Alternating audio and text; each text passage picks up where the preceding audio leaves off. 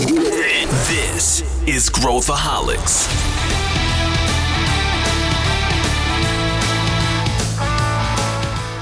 Olá, aqui é Pedro Weingärtner, eu sou o CEO da ACE e esse é Growthaholics, o podcast para quem adora inovação e empreendedorismo. Hoje a gente vai falar de growth. É Growthaholics, a gente sempre coloca alguma coisa de growth no, na nossa pauta. E a gente vai discutir o que, que é isso, o que, que é growth marketing, como que surgiu, quais as melhores técnicas, onde que os empreendedores uh, mais erram, exemplos, uh, em termos até de jornada desses negócios. E eu tenho certeza que você vai tirar muito valor, porque a gente vai a fundo em vários desses tópicos. E para a gente discutir isso, eu tenho aqui o VP de Growth da Winclap, que é o Gonzalo Varela, e também o nosso sócio aqui, Pedro Carneiro, da ACE. A gente vai mergulhar em todos esses temas. Vem comigo. Eu estou aqui com dois convidados. Estou aqui com Gonzalo Varela, que é o VP de Growth da Winclap, também conhecido como GOM, para a gente focar aqui só no GOM, que é o apelido dele, que todo mundo chama ele. Tudo bem, Gonzalo? Seja muito bem-vindo. Tudo bem, muito obrigado pelo convite. É, espero que seja é, uma boa conversa. É, e perdão se eu não consigo falar perfeito português, mas acho que vai dar para se comunicar bem. Está perfeito. De onde você é, Gon? Qual, de, de onde você nasceu? Eu sou argentino, nasci e morei toda a minha vida em Buenos Aires, alguns anos fora, mas a maior parte do tempo em Buenos Aires. Legal. Eu estou aqui com esse que já é veterano aqui do Grotaholics, que é o Pedro Carneiro. Tudo bem, Pedro? Tudo bem, obrigado pelo convite de novo. Um prazer falar aí com o Gon, aprender um pouquinho mais e passar um pouco para os nossos ouvintes aí sobre growth marketing. Legal, e esse é o tema. Hoje a gente vai mergulhar aqui em growth. Eu, o, o Gon ele é VP uh, ah, da Winclap, né? E eu vou, eu vou pedir aqui para você começar. Uh, eu queria fazer em, duas partes. Primeiro, apresentar um pouquinho o que, é o Winclap, o que, que, fazem, o que, que a empresa faz, e também falar um pouquinho o que, que é growth, o que, que, é, que, que é isso. E aí a gente queria mergulhar com vocês dois uh, nesse, nesse tema e a gente também ir até o, a origem como é que começou isso e a gente depois ir um pouco mais para a parte mais tática de uh, onde é que estão os erros mais comuns, onde é que a gente consegue ajustar, corrigir rumo, enfim, mas vamos começar aqui pra, com você, Gon, o que que faz a Winclap e também o que que para você, entendendo o conceito de growth, significa essa, esse, esse termo? Show, acho que as duas perguntas estão super bem alinhadas. Eu vou começar por a primeira, que é que que a, gente faz na Winclap. Na Winclap, uh, ajudamos as empresas na transformação de sua estratégia de growth, né? Então, esse é o principal que a gente faz, a transformação das estratégias de growth de nossos clientes. O que, que é growth, né? Aí acho que é a, segunda pergunta. Para nós, é, e dá para é, discutir, é, falar sobre o, sobre o tema, o tópico, é o growth é a estratégia de crescimento da empresa. O que, que, é? Não é só de marketing, às vezes tem uma parte grande do time de marketing em geral, tem parte do produto, tem bastante que se fala hoje de product-led led growth, que é super atual, a gente fala. É, basicamente, para mim, growth é como que a empresa faz para adquirir, reter e monetizar os clientes. Essa é a minha principal definição. Acho que às vezes tem do lado de marketing está sempre super unido à parte de performance marketing, mas é diferente. Acho que performance marketing é uma das uh, dos, das formas, dos jeitos de uh, fazer aquisição de clientes, mas não é tem vários mais. Eu acho que essa é a principal diferença. Não sei se consegui ser claro aí. O que, que vocês pensam? Acho que sim. Eu acho que sim. Eu, eu, eu concordo muito, quero ouvir o que o Pedro pensa também.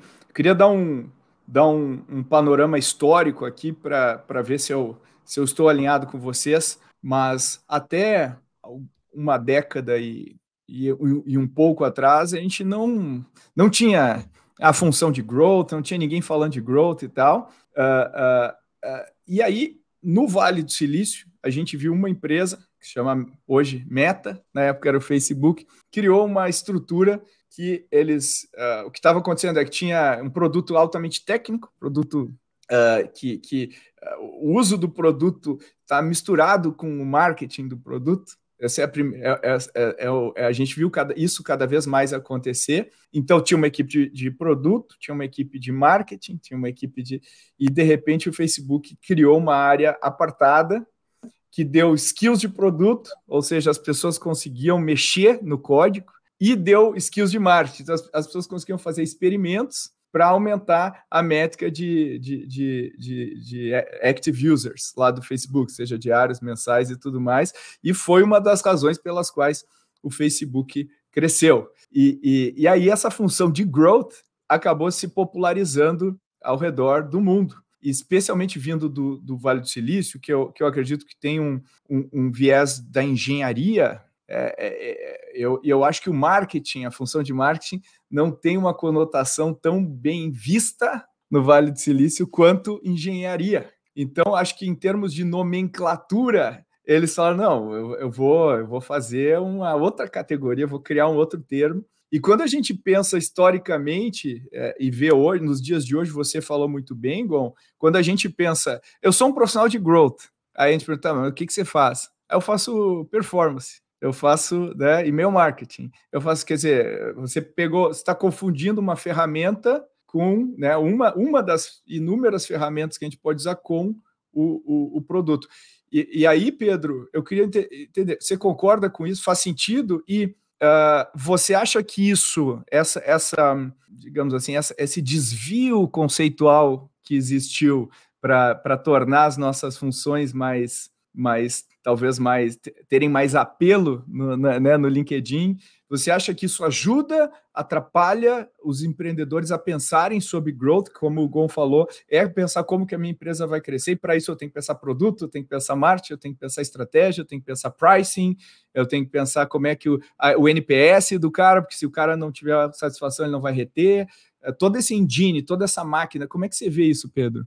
Eu concordo muito com vocês dois no, no, ponto que você conseguiu unir a tomada de decisão e a estratégia de produto de marketing auxilia muito na velocidade de você realmente atender o cliente. Tenho certeza que nossos ouvintes conhecem algumas empresas assim, aquela empresa de produto e o time de vendas tem que vender o que tiver na prateleira. Ah, o nosso time de produto veio com isso, então vai lá e joga, acha alguém que compre o nosso produto. É um tipo de empresa que é baseada em produto. E tem a outra empresa que é baseada em vendas que é aquela que, olha, o cliente precisou de X, eu vendi, agora vamos dar um jeito de fazer isso acontecer. Quando você tem esses núcleos muito separados, a empresa, conforme ela escala, ela vai acabando ir para uma dessas duas coisas, porque acaba que um, um dos dois acaba sobressaindo, né? Quando você tem uma estrutura de growth que junta essas duas frentes, e não só junta de a pessoa ter a ideia e entender o que está acontecendo, mas ela ter autonomia para fazer algumas mudanças no produto e no processo, aí sim você começa a ter uma estratégia muito mais iterativa. Então, uma revisão de produto não acontece uma vez a cada quarto, uma vez a cada semestre, uma vez a cada ano. Você consegue fazer micro atuações muito mais pontuais. E, e é engraçado que a gente aqui olhando para empreendedores e negócios que estão iniciantes, todo pequeno time de uma startup é um time de growth, porque tem tanta coisa embaixo desse founder. Ele tem toda a autonomia sobre o produto, sobre venda, sobre as métricas, sobre tudo. Então, o, toda startup ela nasce com a mentalidade de growth porque você tem poucas pessoas ou uma pessoa que gerencia e toca tudo aquilo. Então, acho que a nossa provocação aqui para os empreendedores é como que você escala o seu negócio, transforma o negócio em uma empresa de 50, 100, 200 pessoas, sem perder esse nível de autonomia e de tomada de decisão rápida que você tinha quando você era três cinco pessoas, né? Porque quando você acaba comprimindo todas essas atividades em poucas pessoas, você tem exatamente a mesma mentalidade que a gente quer promover aqui, né? Olhando para a Growth. E, e, e Gon, é, pensando nisso, né, que o Pedro falou, que no início todo mundo é todo mundo é de é de growth. Uh, co como é que existe um outro elemento aqui que é o elemento da experimentação? É o elemento da experimentação, que é um, é um pilar importante quando a gente fala de growth. Isso é uma coisa que talvez esteja mais próxima da filosofia de gestão de produto e do movimento Lean Startup e tudo mais, do que do conhecimento tradicional de marketing que a gente tem. Marketing é eu monto uma estratégia, eu, eu, eu desdobro e executo. E, e, e, o mundo da startup é: peraí, eu vou testar, ver se aquilo funciona, e aí, se funcionar, eu, eu otimizo, se não funcionar, eu faço uma outra. Então, qual que é o papel da experimentação nessa filosofia? Porque tem uma filosofia por trás de growth também, certo? Sim, com certeza. Ah, acho que eu vou vou falar duas coisas que você falou antes, né? Por que, que começou tudo com a Meta, com, com o Facebook? Por que, que a Meta conseguiu criar essa nova categoria de growth? É, eu vou conectar com a parte de experimentação aí no final. Acho que o que aconteceu foi a era digital, né? O mundo mudou. É, o mundo mudou a um mundo onde a gente consegue medir tudo o que acontece. Você consegue fazer uma coisa é, de um jeito estatístico, conseguir fazer, falar, ok, isso foi causa ou de, dessa coisa que aconteceu. Então, através da data, é, conseguimos começar a poder medir o impacto das coisas que a gente faz.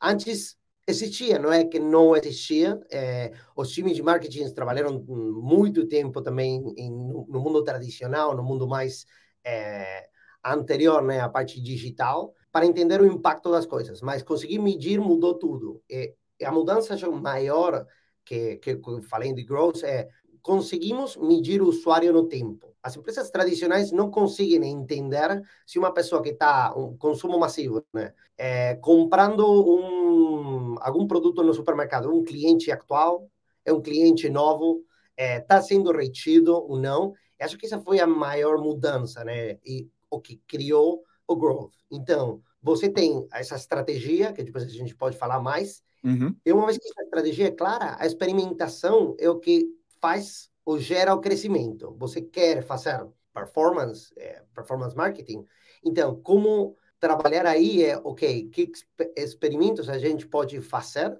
para melhorar esse canal? E essa é a melhora contínua, é uma melhora é, que cada vez vai se acumulando, acumulativa, é, e que é a parte chave do, é, das estratégias de growth. A experimentação pode ser feita só porque a gente consegue medir, é, consegue quebrar um grupo A/B test, né?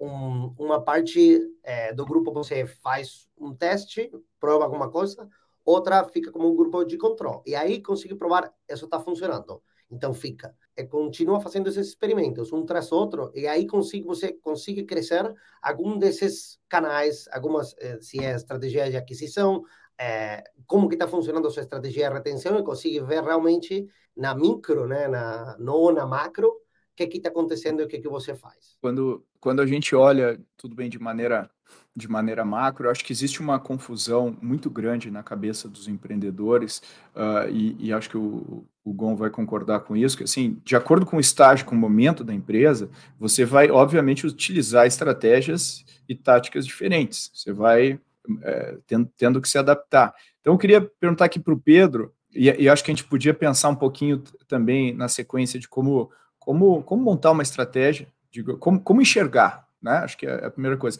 Mas eu queria perguntar, Pedro, assim, onde que você acha, Pedro, que estão uh, os principais um, uh, os principais equívocos no começo de uma estratégia de uma startup quando a gente fala sobre growth, e acho que a gente pode linkar, inclusive, para uma pesquisa, para um reporte que a gente lançou uh, sobre como quais os canais que os empreendedores mais utilizam para crescer uh, no Brasil. E são praticamente, não tem muita diferença dos canais que a gente olhava há 10 anos atrás. É, é, como, é, como é que você vê isso, Pedro?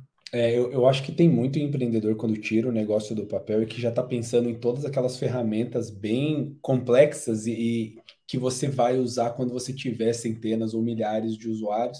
E muitas vezes isso tira o foco dele de fazer os primeiros ciclos e aprender de uma forma mais qualitativa primeiro. A gente já viu, por exemplo, sei lá, empreendedor com 10, 20 clientes fazendo estratégia de teste AB, fazendo todas as estratégias de growth, e no fim das contas a tua base é tão pequena que você ainda não tem relevância estatística para poder tomar decisões em cima daquilo. Então, muitas vezes, quando você está no início, vale mais você acompanhar a experiência do cliente de uma forma bem mais qualitativa e próxima para que o seu insight ele consiga produzir mais mudanças do que um teste mais estatístico. Então tem um momento certo para você começar a fazer isso. E muitas vezes quando você começa muito cedo, você acaba complexificando demais o seu processo, ao invés de ser um negócio keep it simple no início até você ganhar volume para poder trabalhar. Então acho que esse é o número um. Todo mundo quer usar todas as ferramentas da, da moda aí que são bem complicadas para poder operar mesmo a startup de um jeito muito eficiente, mas isso tem um momento certo para entrar. E tem, eu vejo muita gente é, colocando isso cedo demais. E por outro lado, quando os negócios eles começam a andar, e quando você começa a ter realmente centenas e milhares de clientes e você começa a depender daquela receita que está chegando, também vejo muito empreendedor que tenta fazer esse tipo de teste sem realmente se comprometer com uma estratégia de growth. Ou seja, você conseguir separar um grupo grande o suficiente e você está disposto a arriscar a tua receita e, e, a, e, a, sua recorrência em alguns testes de engajamento e de entrada, é tão importante quanto você deixar de fazer isso quando você tem cinco ou seis. Por quê? Quando você não tem esse volume, você não tem um, um comprometimento para fazer mudanças importantes no negócio e no produto, até no, no próprio processo e no, no, funil, né? Mas aqui a gente está falando nas duas pontas, está falando tanto na parte de aquisição, quanto o que, que eu mexo no meu produto para que essa aquisição fique mais fácil, né? Não adianta só a gente mexer no, na parte de entrada se o nosso produto ainda não resolve muito bem o problema. Isso diminui as taxas de conversão. Então, eu vejo também muita empresa que já está aí com alguns milhares de clientes ou faturando, sei lá, 200, 300, 500 mil reais e que quando vai começar a montar uma estratégia mais robusta, quer fazer um negócio muito pequenininho. Porque não quer colocar em risco, vai se ele pisa fora da faixa, etc. E é exatamente nisso que é, o, o empreendedor e a empresa acaba perdendo oportunidades de dar saltos exponenciais. Porque aquele cara que tem medo de errar também tem medo de acertar. E muitas vezes a gente vê que acaba virando um, um núcleo muito pequenininho, growth, e que impacta só o NMRR, mexe de uma forma muito mais tangencial, sendo que a gente tem que dar liberdade e autonomia, como a gente falou, para ele conseguir mudar de uma forma bem profunda tanto o processo de comunicação quanto o próprio produto e a jornada do cliente. Se o time de growth não tem uma certa autonomia para trabalhar nisso, ele só vira um time de performance, né? Como a gente falou. Uhum, uhum. Eu queria fazer a mesma pergunta para o Gon, que está acompanhando no dia a dia e vê é, muitos é, empreendedores, provavelmente os clientes é, que ele pega, são um pouco mais avançados na, na jornada, mas eu, eu queria te perguntar, é, em cima disso que o Pedro falou também, é, quais os equívocos mais, mais comuns no início da jornada quando a gente pensa em growth, e se você que tem contato com empreendedores de outros lugares do mundo, nota que existe um certo padrão de comportamento do empreendedor brasileiro em relação a growth. Se a gente for pegar um outra, uma outra pessoa de outro lugar, de outra região,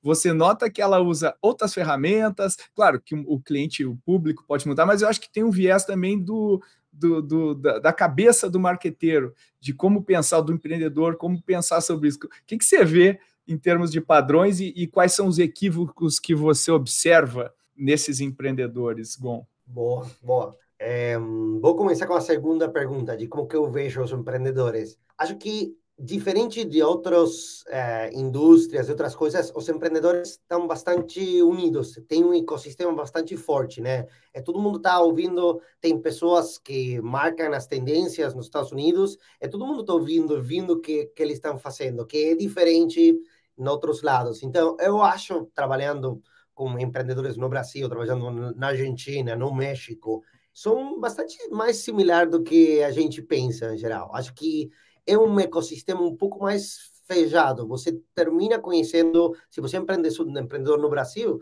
você vai terminar conhecendo empreendedores no, na Argentina, no México, nos Estados Unidos mesmo. Então, acho que isso é bom, né? Porque os erros do Oeste, é, você compreende quais são, e acho que o que Pedro falou é, é real é, às vezes a gente começa a ver pessoas tentando ver o, o micro quando não tem o macro é, mais definido. E acho que o acho que princip, o principal erro que eu vejo é começar a pensar nessa estratégia inteira, né, de, de aquisição e retenção. Acho que no começo, começo, começo de uma de um empreendedor é tem product market fit já. É, para mim o pior erro é começar a investir em aquisição se seu produto não é bom. Como você vai ver que não é bom, não vai reter, vai terminar a retenção em zero. Então, para mim, esse é o pior erro. O clássico. Você... Esse é o clássico. O clássico é que você nunca tem que fazer. Uma vez que você já tem uma retenção ok, como que tem product market fit e o produto retém, acho que é essa segunda parte que é pensar realmente essa estratégia, que não é só performance. Acho que performance vai ser o genérico. Na sua estratégia, todo mundo, sua concorrência, qualquer vai ter essa estratégia de performance. Eu não falo que não, você não precisa ter, mas tem que pensar fora da caixa aí é pensar, ok, quais são as, essas outras estratégias, esses outros canais que vão realmente criar esse diferencial do lado de eh, sua estratégia de crescimento para seu, seu empreendimento. Para, então, aí que tem, tem coisas de entender muito bem onde está seu usuário target, né? Pensar parcerias, pensar conteúdo gerado por o usuário dentro do produto como que vai se distribuir, pensar é, programas de referidos, né, referrals e é, virales e como compartilhar, pensar, mesmo os, os, times de vendas, como que você vai fazer vendas, tudo isso é essa,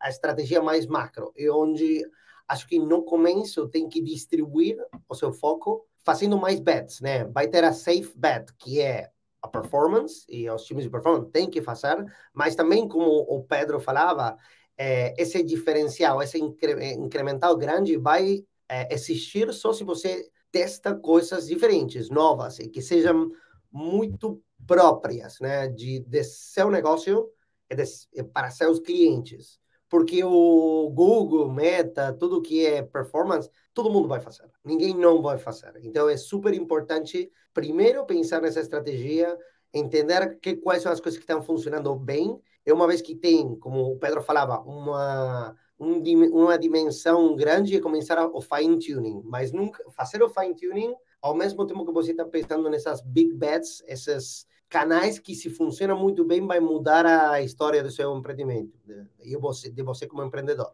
É, eu, eu acho que tem um pecado aí, né, Gon, da eu acho que na média os empreendedores não testam alternativas uh, uh, suficientes ele, eles, eles ficam estacionados em meia dúzia de possibilidades e muitas delas são aquelas mesmas bets. E eu queria perguntar para ti, né, Pedro? É, quando a gente começa a jornada, geralmente as primeiras vendas são força bruta, força bruta total, não tem nenhuma otimização. Eu ligo para o cara pessoalmente, mesmo que a minha conversão futuramente eu, eu, imagino que vai ser online, eu vou fazer essa conversão é, é, pessoalmente com, com, com, esses.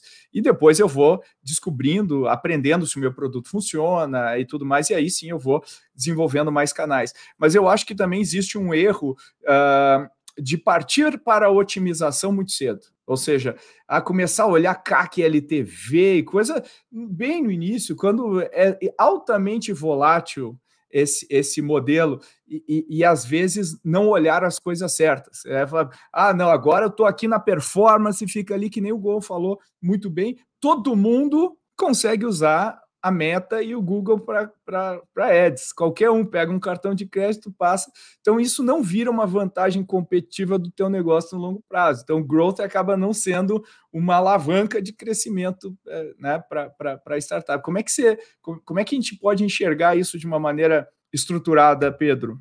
É, eu, eu vejo que pelos playbooks todos que saíram de startups, né, Steve Blank, etc., uh, ah, o empreendedor sente que a, a, primeira venda é ele que tem que fazer. Mas, mas não é a primeira venda, é a primeira centena de vendas, é a primeira dezena de vendas. É, é, é muito mais do que isso, de novo, para a gente bater na questão do relevância estatística. Né? Se você está fazendo um ciclo pequeno, um ticket médio baixo, e você está com 15, 20 vendas, a gente não precisa falar de CAC ainda. Você pode até calcular, mas o número vai estar tão fora da realidade que ele não tem mais nenhuma função, né? Lembra que, e aí isso é uma coisa que a gente passa e, muito. E nem o LTV, né, Pedro? E, nem, nem o LTV, LTV porque é. eu tô três meses com o cliente, ele, eu vou, eu estou estimando que ele só vai cancelar daqui a 24 meses. Tudo bem, você pode até chegar em números com isso, mas a gente tem que sempre lembrar os empreendedores para que, que esses números servem. Os números eles são a derivada da experiência da vida real para a gente tomar decisões de processo que depois vão afetar a vida real. Então, se você não consegue extrair essa derivada baseada numa experiência relevante, o número está lá. Mas e se ele tiver bom, você até pode comemorar, mas isso não muda o seu negócio, né? As empresas com CAC LTV bom não significa que eles estão com um número e um cálculo ali, mas que isso representa algo sobre o negócio. Se você tem 10 clientes, 20, 20 clientes, isso não representa algo sobre o negócio. Acho que essa é a parte importante. Então, muitas vezes, de novo, né, o empreendedor acaba colocando muita complexidade no início, e o importante é que, às vezes, ao invés de você fazer todo um cálculo de LTV e ficar montando aqueles gatilhos de performance para colocar ele para dentro do seu funil, às vezes o cara fecha quando você pega o telefone e liga para ele. Ou quando você vai e faz uma demo e explica. Então é isso que a gente fala quando a gente procura empreendedores que são hustlers, né? Que entendem o impacto de algumas ações que são exponenciais. Porque muitas vezes, se ele tira a capacidade dele impactar de forma exponencial aquele negócio, ele pode até estar tá sentindo que ele não está é, atrapalhando o experimento. Não, eu, eu não vou ligar porque eu não vou conseguir fazer isso sempre. Eu quero um cliente que consiga fechar sem colocar a mão. Só que nenhum dos negócios, pequenos, médios ou grandes, que tiveram sucesso, eles nascem assim. Eles nascem com altíssimo comprometimento e com altíssimo é, é, interação com o time fundador. Depois que você fez isso 100 vezes, aí a gente pode pensar em como automatizar e como delegar isso para uma outra pessoa. Mas ainda assim, mesmo quando você tem um time de growth e tem toda uma parte de performance que é altamente automatizada, quando não é um produto que ele é de ultra pulverização, você vai ter uma pessoa lá na ponta tentando replicar exatamente o que você fez dezenas de milhares de clientes atrás. Então a gente olha para exemplos muito bacanas, tipo RD Station, uh, ou, ou, outros que têm uma estrutura de growth né, e de inbound, por exemplo, muito interessante, mas no fim das contas, quando você olha hoje, 10 anos depois, você vai ter uma pessoa no telefone falando dos mesmos perks e dos mesmos benefícios que os founders da RD falavam lá atrás. Então, essa parte também é relevante e muitas vezes o empreendedor sente que pode colocar as vendas no piloto automático e ir embora. Então, tem muito ainda capital humano em, em contato ali e muitas vezes você tem que colocar mais energia nisso para que a próxima pessoa que vai vender faça isso tão bem quanto você e a próxima também e a próxima também. Né? Então, vejo que o pessoal olha muito para growth como parâmetros e uma, uma, uma ciência exata, mas no fim das contas isso é só um meio para um fim que muitas vezes tem ali todo um time ali engajado e esse time tem que pensar como o fundador pensou no início. Se ele pula essa etapa, ele acaba atrapalhando todo o processo para frente. Eu, eu acho que essa etapa tem um papel aí também de fornecer inputs sobre o produto e sobre a proposta de valor, uh, que se você colocar uma camada para fazer isso nesse estágio, antes de você ter certeza disso, você vai perder insights valiosos sobre como estruturar seu produto e tudo mais. E ó, esse, acho que esse, essa semana eu estava vendo um, um, podcast com aquele super, super anjo do Vale do Silício, Elad Gil, investiu no Airbnb e tantas outras aí. E aí ele falou uma coisa que me chamou muito a atenção. Ele falou assim: quando o negócio vai dar certo, você sabe, né, o negócio que você está fazendo, né, a, a, estratégia, você sabe muito rápido que ela vai dar certo. Né? Então, não, não existe, ah, não, se eu ficar marretando esse negócio, eu vou fazer isso dar certo. Ou seja, o uh, que, que eu quero dizer com isso? É, é, é melhor você testar a sensibilidade se vai dar certo de 15 coisas no início do que ficar tentando otimizar cinco coisas, achando que se você colocar mais energia, mais foco e tal, aquilo vai funcionar. Se dessas 15 coisas, uma ou duas razoavelmente funcionam, esse é um indicativo de que se você aí se debruçar em cima delas, elas vão funcionar provavelmente muito melhor. E com isso, Gon, eu queria perguntar para você como é que a gente pensa, porque você falou lá no início que growth é você olhar o crescimento do negócio, não é o crescimento do marketing, de leads ou de. Você tem que olhar o crescimento do negócio. Então, como que a gente pensa numa estratégia de growth para nossa empresa? Como que, como que é o framework mental para a gente estruturar uma estratégia de growth? Sim, se você me pergunta a mim, eu vou copiar um pouco o que dizem o, na é, Reforge. É, a Reforge fala um pouco do, do modelo de growth, o modelo qualitativo e o modelo quantitativo. O modelo qualitativo é um pouco é, o que falamos antes, ok? Quais são, testei 15, tenho essas 3, 4 bets que estão funcionando, que vi que vão, funcionam. Então, essa a parte da aquisição. Depois, como que está retendo o produto? É como você consegue, já sabe qualitativamente quais são essas coisas. É page media, é um time de vendas, é um conteúdo gerado por usuário. E você consegue medir qual é o impacto que tem e como que é, trabalham em conjunto, né? Quanto dos clientes novos vem de cada uma dessas, é, dessas estratégias de aquisição. Uma vez que você entende isso e entende a retenção no tempo, pode gerar esse modelo mais quantitativo, que é descer tudo isso no Excel, é como o Pedro falava antes, no começo vai mudar todo o tempo, vai ser super variável. E não tem que estar no micro, sino que nesses números macro, não tem que entrar no começo, no detalhe, mas nos números macro sim é importante ter, porque é importante saber, ok, onde que eu tenho que continuar apostando, né, investindo. É, então, uma vez que você tem essa ideia de quais são essas estratégias que estão funcionando, é in aí. É ter, ao mesmo tempo, uma, um jeito de medir é, como que vai ser isso no tempo e poder não vai ser perfeito e vai melhorar com o tempo, mas mas conseguir ter essa possibilidade de fazer o forecast ou entender onde que vão é, onde que vai estar a empresa em seis, em 12 meses e vai mudar tudo. No começo vai mudar tudo e no tempo vai começar a ficar mais estável, porque você encontrou os canais que funcionam bem, você já sabe como é a retenção em cada um desses canais, está começando a apostar, vai começar a entender um pouco mais qual é o LTV, vai saber quanto apostar, mas é como começar a armar essas duas coisas, a parte de o que que funciona e também que a empresa inteira, todo mundo, porque você falou muito bem, no começo o founder faz tudo, mas quando você são 100 pessoas, tem que ficar super claro que está funcionando, o que que não, e onde a gente vai continuar é, betting e apostando e onde não.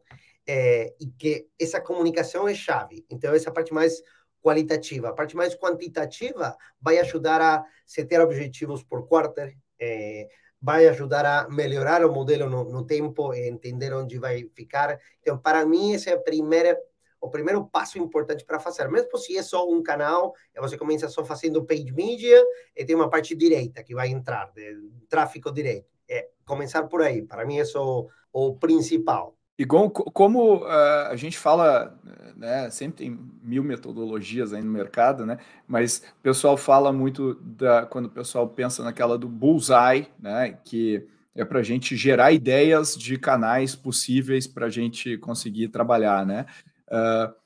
Como que você, como que eu escolho possíveis testes que eu vou fazer, né? Como que eu, como que eu seleciono testes para fazer? Porque tem aqueles que são óbvios, que é, pô, se eu, o cara que está num setor adjacente ou o mesmo que o meu usa paid media, uh, existe uma boa chance de que isso vai funcionar, né? Mas e a gente sabe que isso não vai me levar para o patamar que eu quero. Como que eu escolho os outros? Sim, um pouco que eu primeiro eu tento pensar aí é onde que está meu usuário. Normalmente, em quais, se você quer plataformas, onde que ele, o meu target, né, de cliente, a minha client persona, onde que ele está. E uma vez que você entende todas os, as opções de onde que está, e não é Google Meta, sim, vai, vai estar aí, mas é, onde que está hum, associado, onde que trabalha, onde, e aí você vai ver diferentes essas plataformas, de onde você pode tentar fazer alguma coisa.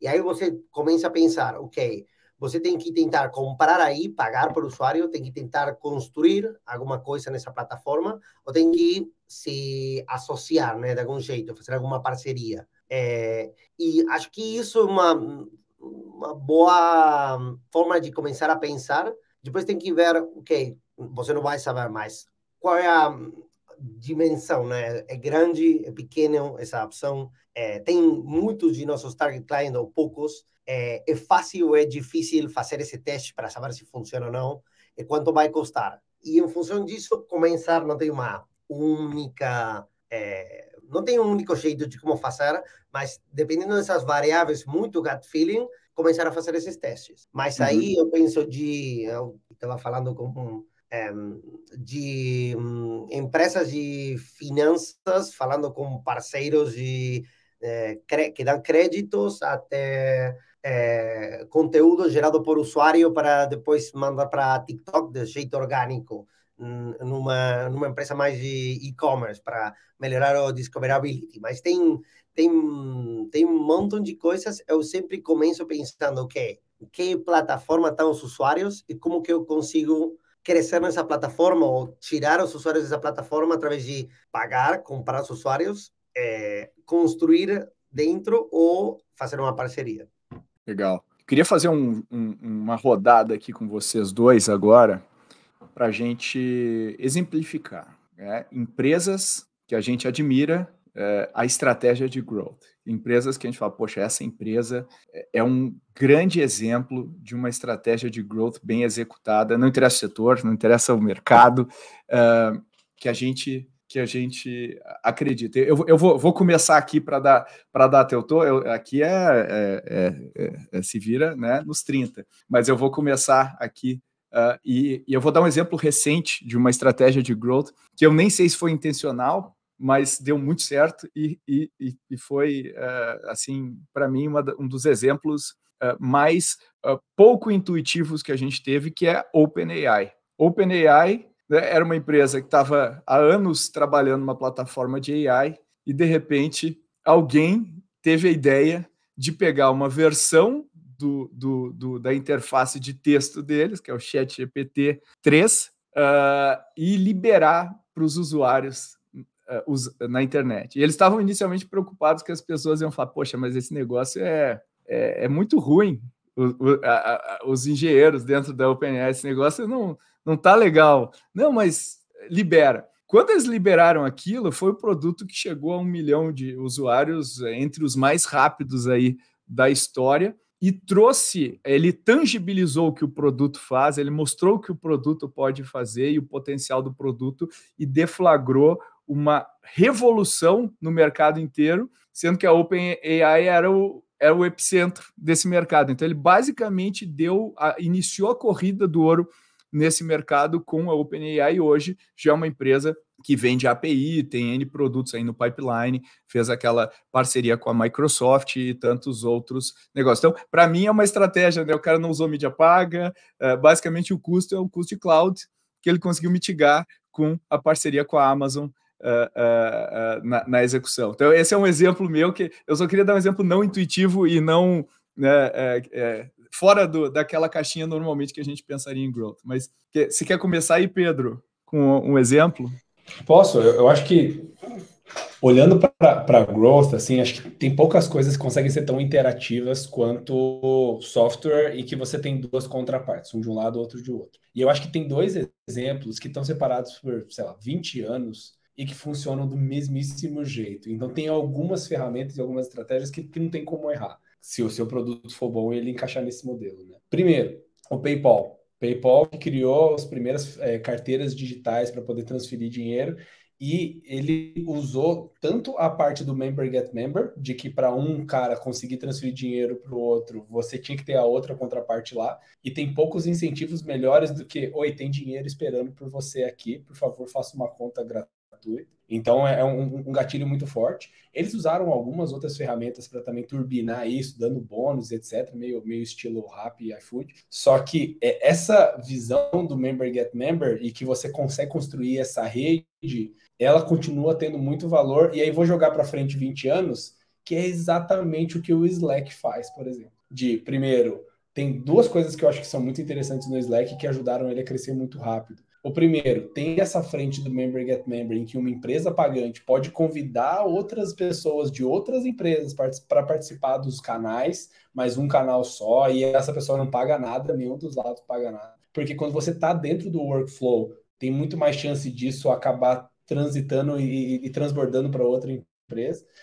E segundo, eles construíram um caminho muito bacana de monetização que é baseado no stickiness, que é você pode usar o Slack de graça hoje. Só que se o seu volume de mensagens ultrapassar, acho que é mil ou dez mil, você não consegue acessar o histórico anterior se você não tiver ele pago. Então, é, essas duas coisas, para mim, são, são estratégias que elas têm que amarrar muito bem, tanto o jeito que o produto funciona, e aí, para essa estratégia de crescimento funcionar, você precisa fazer várias mudanças do produto. Você precisa, é, talvez, mudar um, o modelo de como funciona no, no histórico, mudar as regras de governança para que uma pessoa de um outro domínio tenha acesso e, e, precisa dessas mudanças. E como, como isso funcionou de uma forma muito similar ao que trouxe o PayPal, por exemplo, para ter 90 e poucos do, do, de, de cobertura e de market share. Né? Então, sei lá, eu acho que se for jogar isso para mais 15, 20 anos para frente, a gente vai ver gente fazendo exatamente a mesma coisa. Que, que diferencia esses dois cases, né? São dois produtos que resolvem problemas diferentes, só que eles resolvem uma dinâmica muito parecida, que é um negócio de curta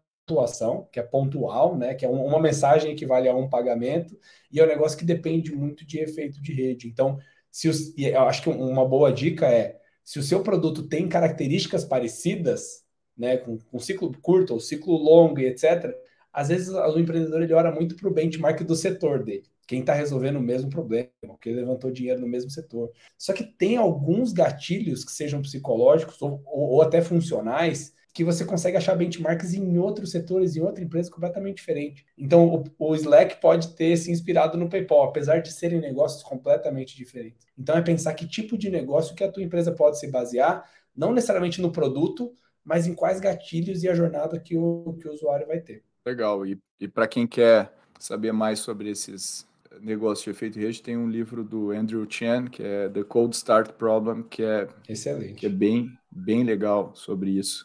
E, e você, Gon, o que, que, você, que, que você traz aí de exemplos que você gosta e, e, e te provocam aí?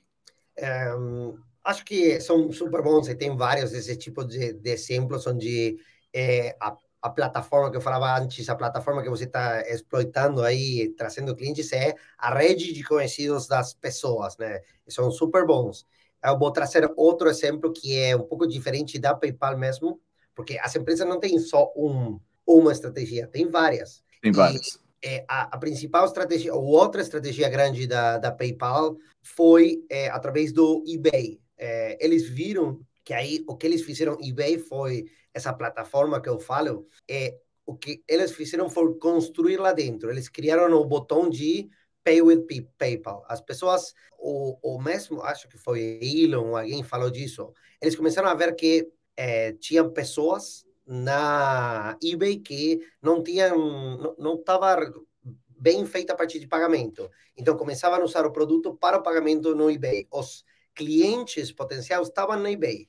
Então, o que, que eles fizeram? Eles construíram lá dentro. Eles fizeram super simples experiência para que alguém consiga cobrar com o PayPal dentro da eBay. E também foi uma estratégia super, super grande. É, acho que é super interessante. É, nessa mesma linha, né, também uh, uma que eu gosto bastante é da Twitch, né, de como que eles começaram a, a crescer através de YouTube como plataforma. O que eles começaram a fazer foi simples. Eles começaram a o, o, conteúdo das pessoas que estavam fazendo streaming. Não sei se todo mundo conhece Twitch, mas é uma começou como uma plataforma de streaming especialmente para gaming uma das verticais mais grandes do YouTube é gaming. Gaming, music e kids são as três mais grandes. Então, eles o que fizeram foi simples. O, o usuário gerava conteúdo. Qual era o conteúdo?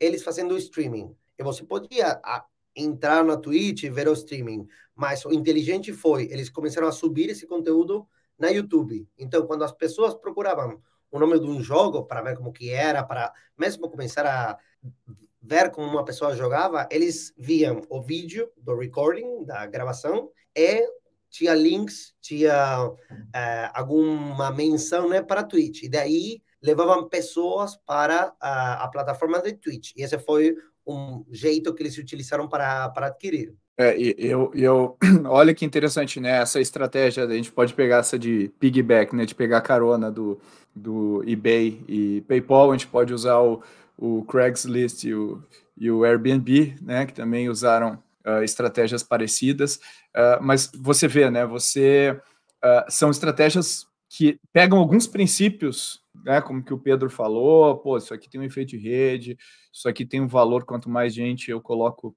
na plataforma, mais ela vale, então a indicação, a própria estratégia de growth do Facebook lá atrás era baseada é, nisso, de, da rede social das pessoas, eu ir chamando, então eles, eles não gastavam com mídia, nenhum tipo de mídia paga, né? Demoraram até para começar a gastar.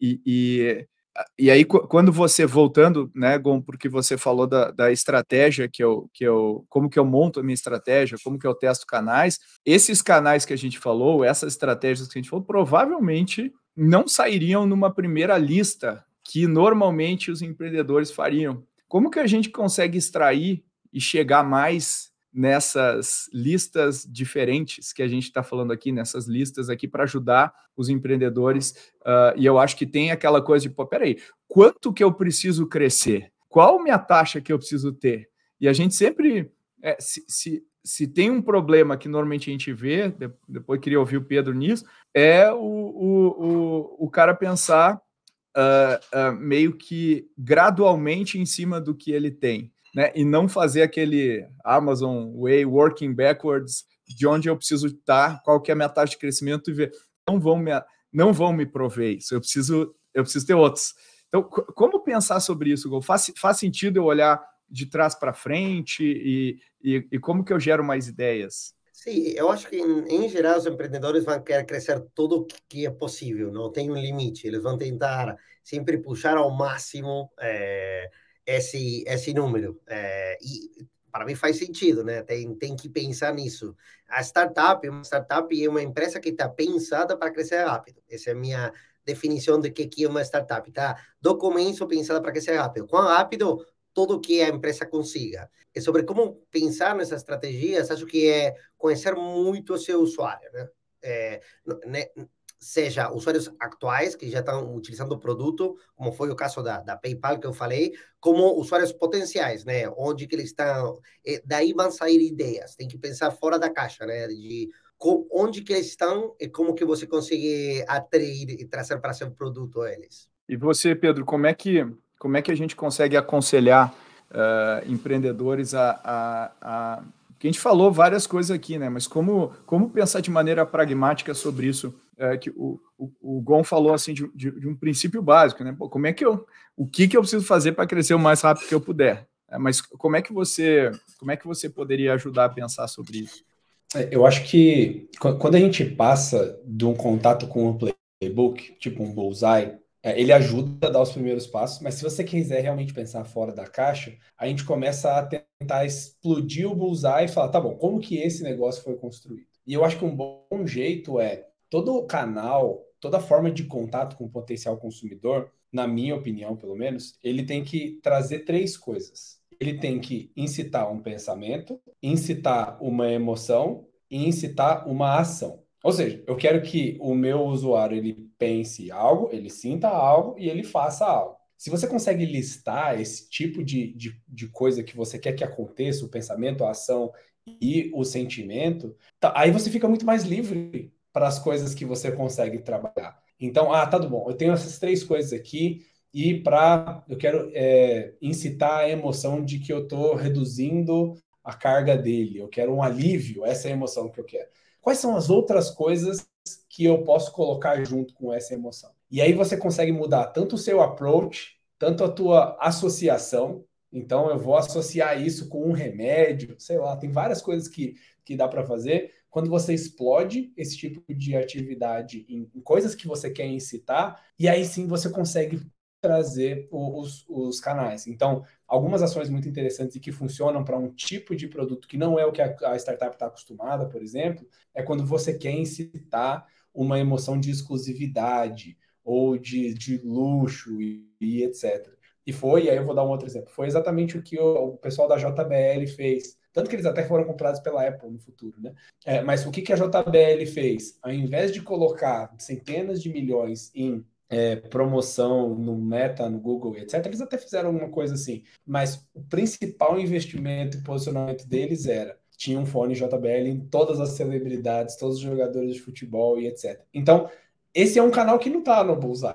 Né? Tem alguma coisa relacionada a branding e, e alguma coisa também relacionada à associação, eventos, mas você chega nesse tipo de solução não baseado nos pontos do bullseye, mas na emoção e no, no, sentimento e na ação que você quer gerar no seu interlocutor. Então, eu não sei se os empreendedores fazem esse exercício, mas seria muito bacana, e eu, eu fiz isso num pitch, né, que eu, que eu acabei revisando essa última semana.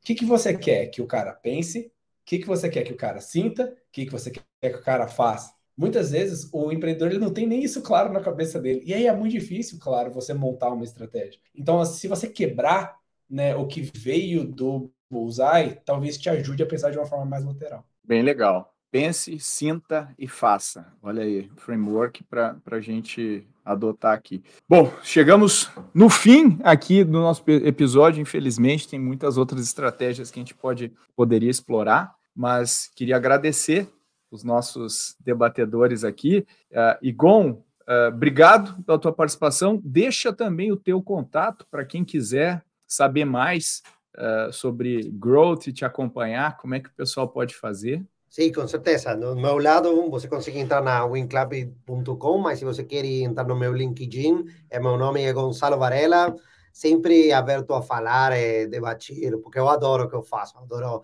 pensar nessas estratégias e ajudar as empresas a pensar em tudo isso. Assim que aberto para quem quiser é, me falar, é, direito por LinkedIn. Legal.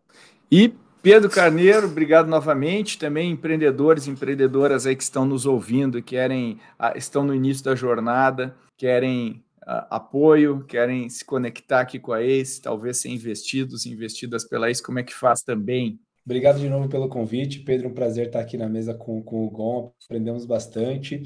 Se você é um empreendedor, empreendedora e quer trabalhar junto com ACE, ser investido ou acelerado, só entrar em acestartups.com.br. Lá vai ter várias opções desde investimento, aceleração com investimento, aceleração para quem está tirando a ideia do papel antes mesmo do investimento. A gente trabalha em todas as etapas da, da jornada do empreendedor. E, claro, tem as minhas redes, né? Pedro Carneiro no LinkedIn, Instagram, podem me seguir por lá. E, enfim, estou sempre aberto a conversar também. Legal, muito obrigado, pessoal. E aí, curtiu esse episódio? Se você gostou, eu recomendo que você dê uma olhadinha no episódio 121 do Growthaholics, onde a gente fala sobre comunidades, uma das armas, uma das ferramentas que a gente utiliza em growth. A gente fala sobre como usar esse canal, essa forma de trabalhar o engajamento dos clientes como uma ferramenta importante para empresas. Como sempre, eu peço seu feedback. Se você ouviu até aqui, gostaria de sugerir uma pauta, discordar, concordar, mandar um comentário, qualquer coisa, manda para podcast@goace.vc e a gente vai responder todas as suas mensagens. E como sempre, finalzinho é a minha meu pedido dos 30 segundos. Você ficou quase uma hora aqui com a gente, eu pediria mais 30 segundos, 30 segundos para você parar, copiar o link desse episódio e postar com algum comentário seu, com algum aprendizado seu nas suas mídias sociais, mandar em algum grupo de WhatsApp que você acha que se beneficiaria desse tema, ou até mesmo mandar para uma pessoa que você acha que vai gostar e vai aprender com esse episódio. Então, muito obrigado, como sempre, e até o próximo.